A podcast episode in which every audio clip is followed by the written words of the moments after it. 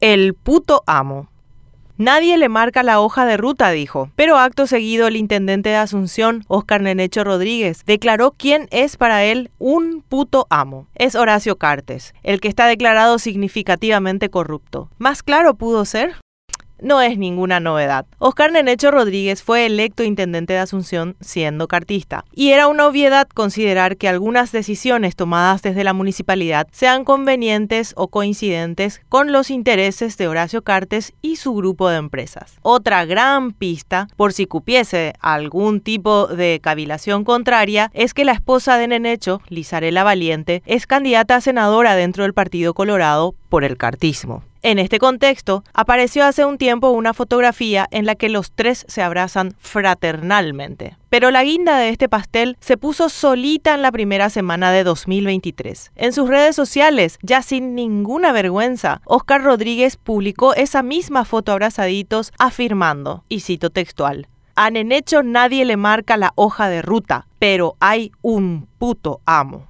Un screen de esa publicación compartió a su vez Lizarela en sus historias. No hay más que decir, ¿cierto? Nenecho asume abiertamente a quién responde y también asume Lizarela cuáles serán los intereses que ella defenderá de llegar a tener una banca en el Senado. Nuevo presidente del Partido Colorado y artífice de Santiago Peña como candidato a la presidencia de la República, el puto amo del intendente de Asunción es significativamente corrupto según Estados Unidos. Además, investigaciones periodísticas y de varios organismos de seguridad internacional dan cuenta de cómo se acaban vinculando los cigarrillos producidos por la fábrica de Cartes con el crimen organizado. Entre 2013 y 2018, Horacio Cartes usó su puesto de presidente de la República para hacer florecer sus negocios y los de sus amigos, y permitió que bajo las alas suyas, su hermano del alma, Darío Messer, use al Paraguay como una gran lavandería. Pero todos estos antecedentes, aunque graves, parecieran no importar. La declaración de amor de Nenecho hacia el puto amo echa luz, por ejemplo, sobre la decisión de la Municipalidad de Asunción de no tocar las estaciones de servicio que violan normativas municipales ahora que la Corte Suprema de Justicia levantó la medida cautelar que beneficiaba a las gasolineras.